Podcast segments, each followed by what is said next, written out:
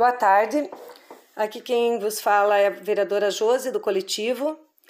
É, em resposta à senhora prefeita Elizabeth, a qual em entrevista chamou os vereadores que votaram contra o aumento do IPTU de populistas, demagogos, nós do mandato coletivo só temos a lamentar tamanha distorção. O que constatamos é que não houve nenhuma discussão com a sociedade, não houve transparência, foi de forma autoritária por parte de nossa prefeita, que enviou um PL extremamente complexo, sem debate, a ser votado no apagar das luzes do ano, nosso ano legislativo. Entendemos que não se ganha no grito, sem diálogo.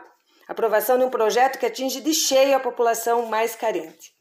O executivo tentou dar um golpe na sociedade, sim, pois deu a entender que o aumento do valor venal dos imóveis atingiria apenas os ricos. Isso é uma mentira.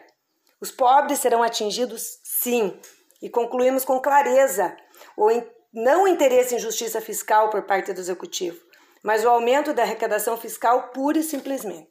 Então, meus senhores, não se trata de populismo.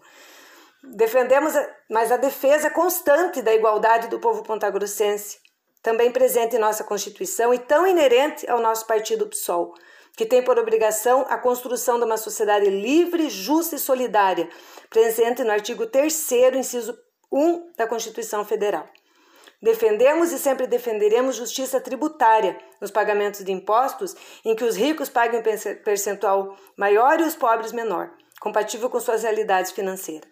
E isso, infelizmente, não estava previsto no PL de nossa prefeita. É isso. Um grande abraço a todos.